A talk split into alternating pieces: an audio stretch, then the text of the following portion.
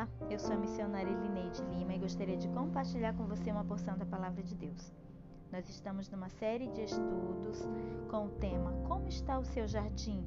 baseado em Cantares de Salomão, capítulo 4, versículos 12 e 15. Hoje nós vamos continuar o estudo falando sobre o jardim dos nossos relacionamentos. Anteriormente nós estudamos sobre o nosso relacionamento com Deus e hoje nós vamos estudar sobre o nosso relacionamento com nós mesmos. Por isso, eu quero te fazer uma pergunta: Como está o jardim do seu relacionamento com você mesmo?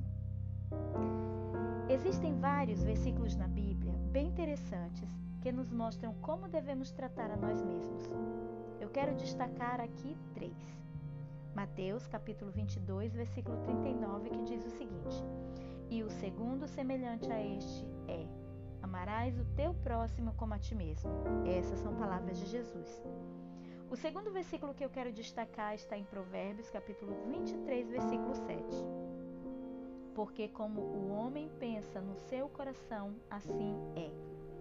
E o terceiro versículo está em Romanos, capítulo 12, versículo 12.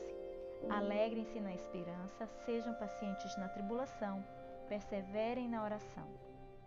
Agora vamos por parte, entender o que Deus está querendo nos dizer.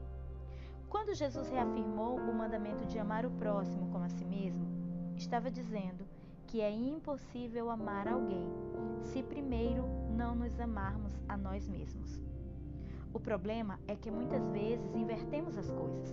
Amamos, cuidamos, nos doamos aos outros e esquecemos de nos amar e cuidar de nós mesmos. Quem nunca, mesmo cansado, com sono, destruído por dentro, angustiado e por vezes até doente, se fez de forte para atender o pedido de alguém, porque simplesmente não consegue dizer não? Seja por culpa, remorso ou senso de gratidão. Não importa.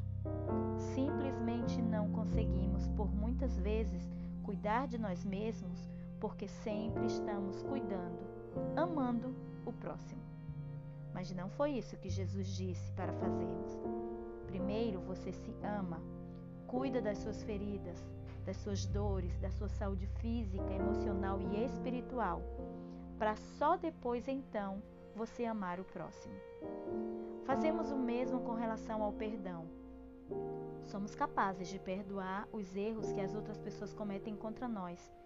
Mas quantas vezes nos pegamos dizendo: não consigo me perdoar. Por vezes somos nossos piores carrascos. Oramos, pedimos perdão a Deus, pedimos perdão a alguém que magoamos, mas não conseguimos nos perdoar e ficamos a vida toda nos punindo, nos culpando e nos achando não merecedores de qualquer forma de amor, carinho ou bondade, seja de Deus ou de alguma outra pessoa. Isso se expressa naquela frase: Eu não mereço. Não estou aqui dizendo que você tem que ser egoísta e só pensar em você. Não. O que Jesus disse, e eu estou repetindo, é que eu e você precisamos nos amar, nos perdoar, estar de bem com nós mesmos antes de querer fazer tudo para o outro, sempre pensando no bem-estar do outro e nunca no nosso. Porque pensamos, o outro merece, eu não. Amar a si mesmo é um mandamento, tanto quanto amar a Deus. Na verdade, amar a si mesmo só perde por primeiro lugar no ranking de amor, que é o amor a Deus acima de tudo. Depois vem amar você mesmo e só depois amar o próximo. Mas nós bagunçamos tudo e invertemos a ordem. Amamos o próximo em primeiro lugar, marido, filho, família, amigos. Deus, às vezes, em segundo, e nós em terceiro. Ou nós em segundo, e se sobrar um pouquinho de amor, nós damos para Deus. Coloque as coisas, o amor, na ordem certa, na ordem que Deus estabeleceu, e tudo ficará bem. Mas continuando. Sobre nosso segundo versículo, Provérbios capítulo 23, versículo 7, que diz: Porque como o homem pensa no seu coração, assim é. eu quero te fazer uma pergunta. O que você pensa de si mesmo? Se eu te pedisse para você se apresentar para mim, não apenas me dizer o seu nome, me contar realmente quem é você, como você se descreveria? Quando você se olha no espelho, o que você vê? Uma pessoa sem graça, sem energia, sem vitalidade, mal arrumada, mal-humorada, gorda, magra, pálida, triste, infeliz, incapaz, incompetente. Como você se vê? Ou quando você se olha no espelho, você agradece a Deus por ter criado você, por ser quem você é, pela vida que você viveu até aqui e que forjou o seu caráter até tornar você a pessoa que você é hoje. Você consegue se ver como uma pessoa grata, feliz, capaz, extraordinária?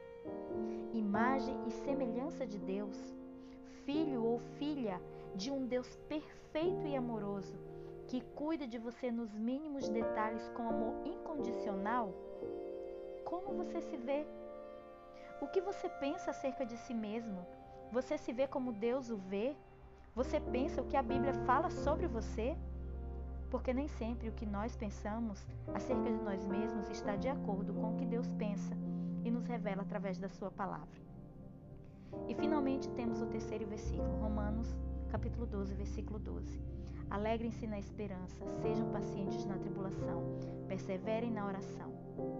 Eu acho que nem precisava explicar. Mas tudo bem, Vamos lá. Tenha um coração grato. Se alegre com as pequenas coisas. Foque na esperança das promessas que Cristo te fez. Elas estão todas na Bíblia, sabia? Atente para o que disse Jeremias em Lamentações, capítulo 3, versículo 21. Quero trazer à memória o que pode me dar esperança. O que te dá esperança? Seja paciente em meus dificuldades Confie que Deus está no controle de tudo. Lembre-se do que disse Paulo em Romanos capítulo 8, versículo 28. Sabemos que tudo coopera para o bem daqueles que amam a Deus. E por fim, não deixe de orar jamais. Está feliz? Ore. Está triste? Ore. Vai tomar uma decisão importante? Ore. Precisa de ajuda, socorro, paz, alegria? Não importa o momento, a situação que você esteja enfrentando, em qualquer hora, em qualquer lugar, ore sempre. Você tem um Pai no céu que ama ouvir a sua voz conversando com Ele. Se ame, se cuide, se valorize, se permita ser a pessoa que Deus te criou para ser. Tenha empatia, não apenas com os outros, mas antes de tudo, com você mesmo. Deus abençoe a sua vida, em nome de Jesus.